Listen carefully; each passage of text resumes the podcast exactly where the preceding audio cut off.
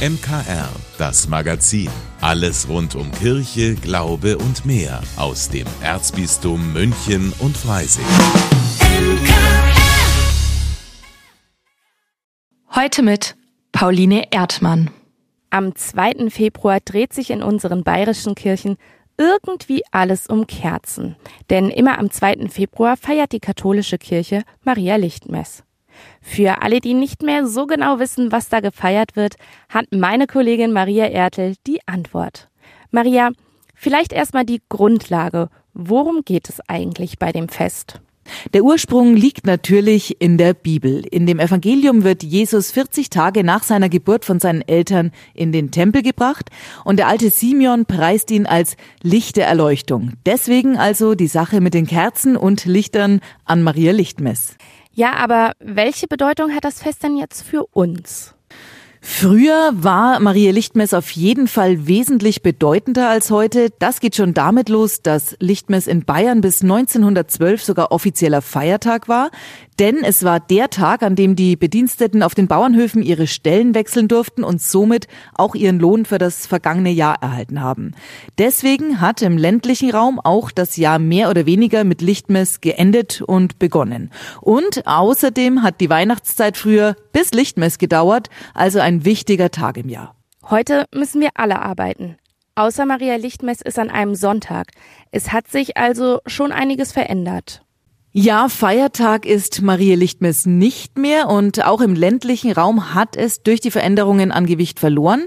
Mägde und Knechte gibt's so nicht mehr, aber einiges hat Bestand. An Lichtmess werden nach wie vor in den Kirchen die Kerzen fürs ganze Jahr gesegnet. Und vereinzelt gibt's auch noch Lichterprozessionen und Lichtmessmärkte. Lernstress, Prüfungsangst, Streit mit Freunden oder in der Familie. Kinder und Jugendliche haben mit unterschiedlichen Problemen zu kämpfen. Hilfe bieten hier seit kurzem sogenannte Mental Health Coaches. Ein Projekt des Bundesfamilienministeriums. Sie kümmern sich an Schulen um die psychische Gesundheit von Schülerinnen und Schülern. Seit Herbst gibt es die Coaches für mentale Gesundheit, zum Beispiel in München im Landkreis Traunstein und Landshut. Eine von ihnen ist Lisa Aschenbrenner von Invia Bayern, dem katholischen Verband für Mädchen- und Frauensozialarbeit. Sie sagt, dass man psychisch gesund ist, heißt nicht nur keine Depression oder Burnout zu haben. Es geht darum, sich wohlzufühlen und die eigenen Ressourcen zu stärken. Individuelle Ressourcen sind Faktoren, die einem selber stark machen, also die einem die Kraft geben, zum Beispiel Krisen zu überstehen. Das können Persönlichkeitseigenschaften sein, wie irgendwie ein positives Temperament, eine positive Grundeinstellung.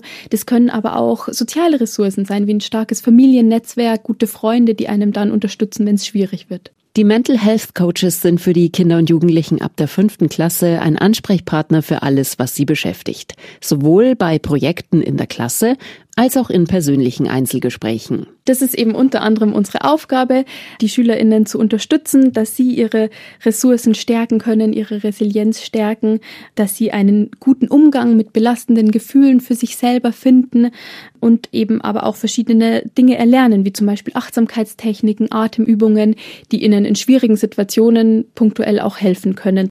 Zum Beispiel bei Prüfungen. Eine andere Übung, die Lisa Aschenbrenner gerne empfiehlt, ist die Dankbarkeitsübung. Das funktioniert so, dass man sich abends kurz Zeit nimmt, sich hinzusetzen und sich zu überlegen, was man eben an dem Tag Schönes erlebt hat, für was man dankbar ist und sich das dann im besten Fall in Notizheft aufschreibt und dadurch auch so eine kleine Sammlung irgendwann hat an Dingen, auf die man zurückgreifen kann, wenn es einem gerade nicht so gut geht. Und das kann ein leckeres Stück Kuchen sein, ein nettes Gespräch oder ein schöner Sonnenuntergang.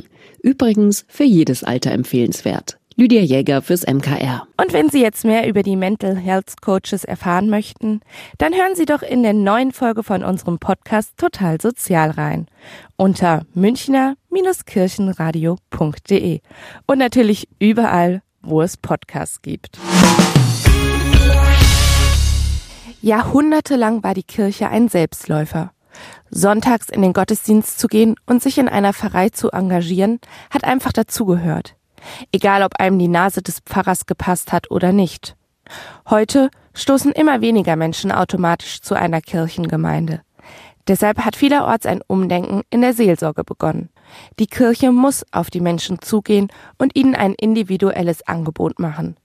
Genau das tut die Gemeinschaft Immanuel nun in der Jugendkirche Heidhausen. Dort gibt es seit kurzem einen speziellen Sonntagsgottesdienst für Menschen, die sich von traditionellen Kirchenleben nicht angesprochen fühlen. Unsere Idee ist, so eine Willkommenskultur zu schaffen, vielleicht besonders auch für jene Menschen, die ja Anschluss verloren haben oder aus irgendeinem Grund noch nicht gefunden haben, aber vielleicht durchaus auf der Suche sind nach Spiritualität, nach Gemeinschaft, nach Glaube. Für diese Zielgruppe hat man den sonst üblichen Ablauf eines Gottesdienstes etwas verändert. Erzählt Andreas Schmidt, der zur Gemeinschaft Emanuel gehört und das Projekt leitet. Dem Priester ist wichtig, dass die Menschen vor der Messe erst einmal empfangen und begrüßt werden. Deswegen beginnen wir bereits eine halbe Stunde vor Gottesdienstbeginn mit einem Willkommenskaffee. Also man bekommt Kaffee, Tee, Kekse und sind auch Mitarbeiter da, nicht nur von der Gemeinschaft Emanuel, sondern eben auch sonstige Menschen, die sich für die Idee engagieren wollen, die Hallo sagen, die persönlich begrüßen.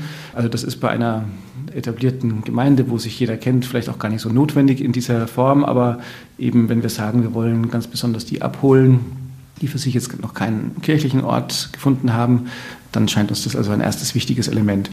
Nach dem gemütlichen Auftakt wird dann die heilige Messe gefeiert. Die Liturgie läuft genauso ab wie anderswo, wird aber aufgelockert, damit sie nicht starr und streng wirkt dann versuchen wir auch so ein bisschen durch die Liturgie zu führen. Also es gibt kleine Anmoderationen, es gibt nicht nur den Priester, sondern auch einen Laienmoderator, der so ein bisschen durch die Messe führt. So diese ganzen Dialoge, die man so liturgisch spricht, die werden auch bei Beamer eingeblendet, dass eben auch Menschen, die jetzt das nicht auswendig können, mitbeten können, sich abgeholt fühlen, sich angesprochen fühlen. Ich versuche natürlich auch in der Predigt das so zu machen, dass man das ohne Vorkenntnisse gut mitvollziehen kann und halte also keine hochtheologischen Traktate. Und was bei der Gemeinschaft Emanuel sowieso anders ist, sind die Lieder. Die Bewegung ist bekannt für ihre Lobpreismusik. Das schlägt sich dann auch in der Musikauswahl für den Gottesdienst nieder. Es ist tatsächlich moderne Musik, moderne Texte, moderne Rhythmen. Wir blenden die eben auch über Beamer ein, dass man jetzt kein Liederbuch oder so braucht und wird eben auch begleitet von einer Band, also eher so der Musikstil unserer Zeit. So etwas zieht natürlich vor allem junge Erwachsene an. Die waren bei den ersten Gottesdiensten besonders zahlreich vertreten. Wer nach dem Gottesdienst nicht nach Hause gehen möchte, kann noch bei einer Gebetszeit dabei sein oder mit Seelsorgern ins Gespräch kommen. Eine Kinderbetreuung sorgt dafür, dass auch Mütter und Väter das Programm entspannt nutzen können. Aus denen, die regelmäßig kommen, soll eines Tages die Emanuel Mission München werden. Das bedeutet nicht, dass man Mitglied in der Gemeinschaft wird betont Andreas Schmidt. Man wolle vielmehr eine richtige Gemeinde mit Profil werden. Wo Leute sich zu Hause fühlen können und wo sie sagen, hier finde ich etwas, was ich schon länger gesucht habe, aber so halt in anderen Gemeinden nicht gefunden habe. Also in dem Sinn verstehen wir uns wirklich als komplementäres Angebot zu dem, was es ja auch schon an vielem Guten gibt von Vereinen und Kirchengemeinden, aber dass das auch ein Ort werden kann, wo Menschen zum Glauben finden und kirchliche Heimat finden. Tatsächlich geht es unter der Woche dann auch eher wie in einer klassischen Kirchengemeinde zu. Es finden zum Beispiel Gebetsabende, Glaubenskurse oder Einkehrtage statt. Aber eben immer mit dem kleinen Unterschied, dass sich alles an der Spiritualität der Gemeinschaft Emanuel orientiert. Paul Hasel für das MKR. Wer jetzt Lust bekommen hat, bei der Emanuel Mission München dabei zu sein, immer sonntags um 10.30 Uhr geht's los in der Jugendkirche Heidhausen in der Preisingstraße. Man kann einfach kommen. Eine Anmeldung ist nicht nötig. Sie ließen alles stehen und liegen und zogen mit Jesus durch das heilige Land. Die Jünger. Aber wer waren die Männer eigentlich? Wir klären es auf in unserer Rubrik Stichwort Kirche. Stichwort Kirche. Heute die Jünger, erklärt von Pfarrer Andreas Maria Zach. Die Jünger sind eigentlich der Kernkreis, der sich um Jesus herum bewegt hat und den er anscheinend brauchte, um seine Botschaft an die Menschen zu bringen.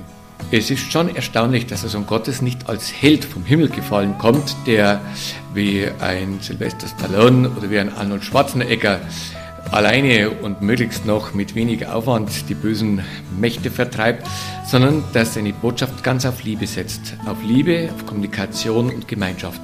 Und so hat Jesus von Anfang an seines Wirkens Menschen berufen in seinen Kreis, die seine Botschaft multiplizieren und weitertragen. Jünger sind also in einem modernen Fachausdruck Multiplikatoren. Und da kann man wieder Unterscheidungen treffen. Zum Beispiel der Zwölferkreis. Der Zwölferkreis, das sind dann wirklich die zwölf, die wir in den Kirchen meistens sehen und die die engste Gruppierung um Jesus bildeten. Zwölf werden auch gerne Apostel genannt, aber das macht erst Lukas, dass er diesen Kreis mit dem Wort Apostel identifiziert. Und dann gibt es noch diese Leute, die man Schüler oder Jünger nennt. Das ist bei Lukas belegt als er einmal 72 Männer und Frauen aussendet. Das sind also jene, die er auch schon zu seiner Zeit als Multiplikatoren verwendet hat. Das heißt, als Menschen, die seine Botschaft authentisch und eigenständig weitertragen. Und das Echo muss fantastisch gewesen sein. Lukas berichtet uns, dass sie voller Freude zurückkehrten. So überglücklich war ihre Mission verlaufen. Stichwort Kirche im Münchner Kirchenradio. Von A wie Ambo bis Z wie Ziborium.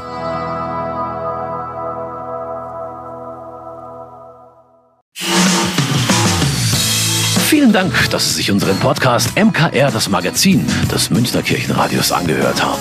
Wir freuen uns, wenn Sie unseren Podcast abonnieren und in der Podcast-App Ihrer Wahl bewerten. Am liebsten natürlich mit fünf Sternen. Wir haben auch noch viele andere schöne Podcasts. Diese finden Sie unter münchnerkirchenradio.de und überall, wo es Podcasts gibt.